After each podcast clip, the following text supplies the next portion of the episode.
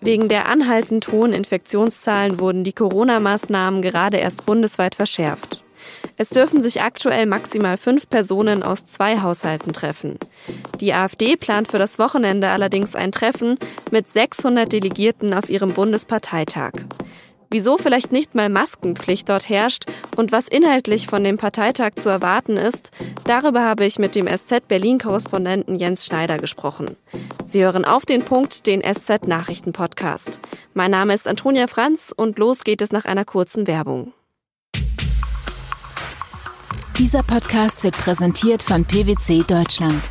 Für alle, die sich für die digitale Transformation einen Partner wünschen, dem sie vertrauen können. PwC Deutschland. Trust in Transformation. Das Wunderland in Kalka ist ein eigenartiger Ort. Ein Freizeitgelände in Nordrhein-Westfalen auf einem alten Kernkraftwerksgelände, das nie in Betrieb genommen wurde. Es gibt Achterbahnen, Karusselle und mitten im Park steht auch noch der Kühlturm, dessen Außenwände zu einer Kletterwand umfunktioniert wurden. Aktuell sind die Fahrgeschäfte wegen der Corona-Pandemie allerdings geschlossen. Stattdessen wollen sich am kommenden Wochenende rund 600 Delegierte der AfD im angrenzenden Messegelände des Wunderlands treffen. Nachdem der Bundesparteitag schon zweimal verschoben wurde, will sich die AfD jetzt von der Corona-Pandemie nicht abhalten lassen. Der Parteivorsitzende Jörg Meuthen ist überzeugt, dass sich Diskussionen über politische Inhalte am besten in einer Präsenzveranstaltung führen lassen. Das habe auch der digitale Parteitag der Grünen am vergangenen Wochenende gezeigt. Die Bürgermeisterin der Stadt Kalka, Britta Schulz, ist von dem Treffen in ihrer Gemeinde allerdings wenig begeistert. Sie hat es als verantwortungslos kritisiert. Die Stadt könne die Veranstaltung aber nicht verbieten, weil die Corona-Schutzverordnung für solche Parteiveranstaltungen ausdrücklich Ausnahmen vorsehe. Inhaltlich soll es auf dem Parteitag vor allem um Sozial- und Rentenpolitik gehen. Außerdem sollen zwei Positionen in der AfD neu besetzt werden. Das Amt des Bundesschatzmeisters und der Posten des ehemaligen Bundesvorstands Andreas Kalbitz, der im Mai aus der Partei ausgeschlossen wurde.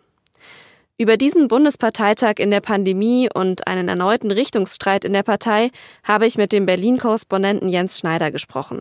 Er berichtet für die SZ über die AfD.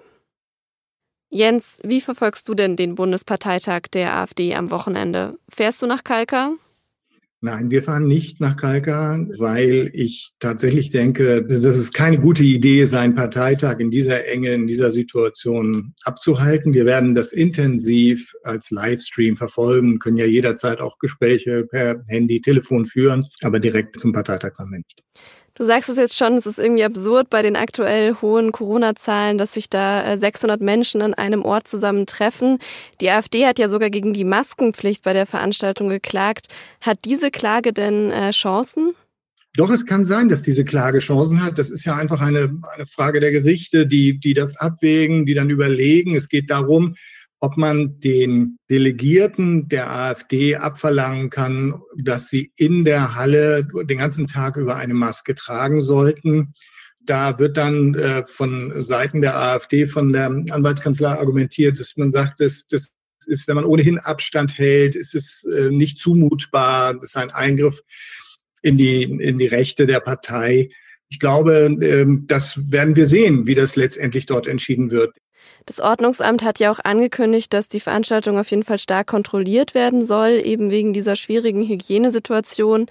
Denkst du denn, es könnte sogar passieren, dass bei Nichteinhaltung der Hygienevorschriften die Veranstaltung tatsächlich auch aufgelöst wird? Naja, bei der AfD ist es tatsächlich so, dass sie für jede Menge Überraschungen auf ihren Parteitagen immer gut ist. Und es kann auch bei dieser Partei zweierlei passieren. Auf der einen Seite ist sie in der Regel zuletzt sehr diszipliniert gewesen, wenn sie demonstrieren wollten, was sie ja gerne behaupten von sich, sie seien eine Partei, die sich an Vorschriften hält. Und auf der anderen Seite aber gibt es tatsächlich Bundestagsabgeordnete, Leute in der Partei, die die Maskenpflicht so sehr ablehnen, dass sie auch schon äh, also sich geweigert haben. Und gab ein Beispiel von einem, einem Bundesvorstandsmitglied im Sommer, der äh, sich im Zug geweigert hat, sie zu tragen. Wenn das passiert, kann da durchaus noch eine Entwicklung kommen, die diesen Parteitag verkürzt.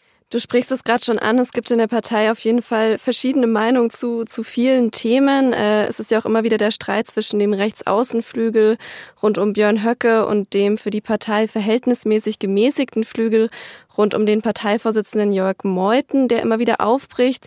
Wird es denn da auch auf dem Parteitag diesen Richtungsstreit wieder geben?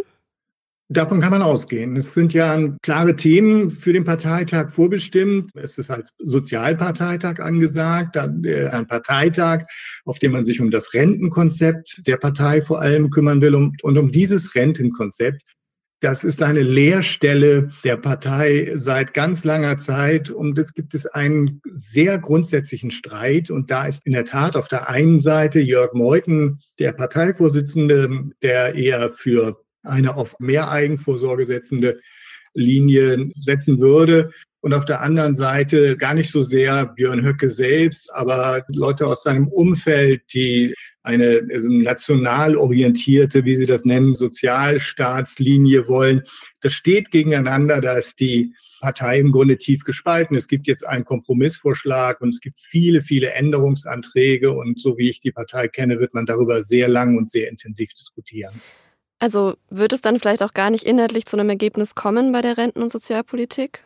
Das kann ich nicht vorher sagen. Ich denke aber schon, dass es vermutlich, man hat einen Kompromissvorschlag und dass man eine Linie dort äh, verabschieden wird. Entscheidend ist, dass jeder äh, Vorschlag, der sich gegen Jörg Meutens Linie richtet, für ihn eine, eine Schwächung bedeuten könnte. Das heißt, das Ganze hat, ist immer auch sehr symbolisch aufgeladen, wobei man dazu wissen muss, es ist in der Regel nicht so, dass ähm, Björn Höcke selbst in solchen Debatten auftritt.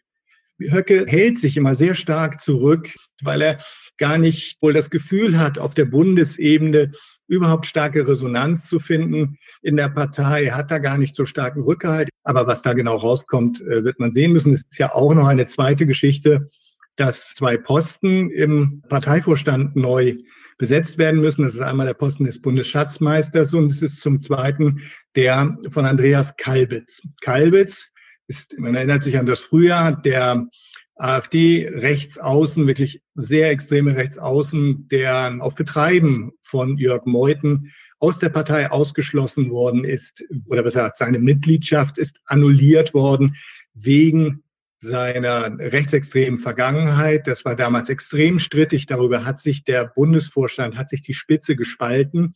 Kalbitz war Mitglied des Bundesvorstands, muss dieser Posten neu besetzt werden. Da kann man sehr gespannt sein, wer äh, danach folgt, ob das jemand ist, der eher der etwas gemäßigteren Linie von Jörg Meuthen folgt oder jemand, der Meuthen kritisch ist. Also es sind diese beiden großen Streitfragen sozusagen, einmal die Renten- und Sozialpolitik und diese Posten, die neu besetzt werden. Da geht es beides mal dann um den Richtungsstreit zwischen Meuthen und dem Höckeflügel. Kann man das so sagen? Natürlich, diese Vorstandswahlen sind ganz klar Richtungsentscheidungen. Auch da geht es nicht einfach nur um Personen, da geht es darum, wer in dem Streit, der überhaupt nicht gelöst ist, in welche Richtung diese Partei geht und über den der Bundesvorstand tief gespalten ist, wie steht die Partei gerade da? Profitiert die eher von Corona oder ist sie jetzt so zerstritten, dass die nächstes Jahr bei der Wahl vor allem verlieren wird? Im Moment steht die Partei in den Umfragen schlechter da, als sie bei der Bundestagswahl vor jetzt drei Jahren abgeschnitten hat. Das heißt, im Moment ist die AfD in einer Lage, die ähm, sehr schwierig ist. Hinzu kommt, dass äh, der Verfassungsschutz prüft, ob man so die Beobachtung ausweitet.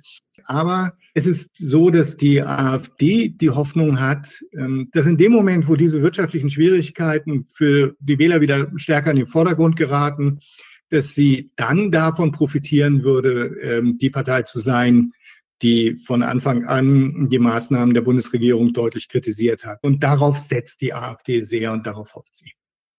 Vielen Dank für das Gespräch, Jens. Gern geschehen. Und jetzt noch Nachrichten. Bundeskanzlerin Angela Merkel hat im Bundestag die neuen Corona-Beschlüsse verteidigt. Lockerungen nach dem Teil-Lockdown im November halte sie für nicht verantwortbar. Merkel hat sich außerdem dafür ausgesprochen, dass alle Skigebiete in Europa bis zum 10. Januar schließen sollten. Kritisch sieht das vor allem Österreich, das Skiurlaube weiterhin ermöglichen will. Mehr als vier Jahre nach dem gescheiterten Putschversuch in der Türkei hat ein Gericht in Ankara hunderte Beschuldigte zu lebenslangen Haftstrafen verurteilt. Insgesamt müssen sich in dem jahrelangen Verfahren fast 500 Angeklagte verantworten. 337 von ihnen müssen lebenslang ins Gefängnis. Sie wurden unter anderem wegen des Vorwurfs eines Umsturzversuches, eines Attentats auf den Präsidenten und wegen vorsätzlicher Tötung verurteilt.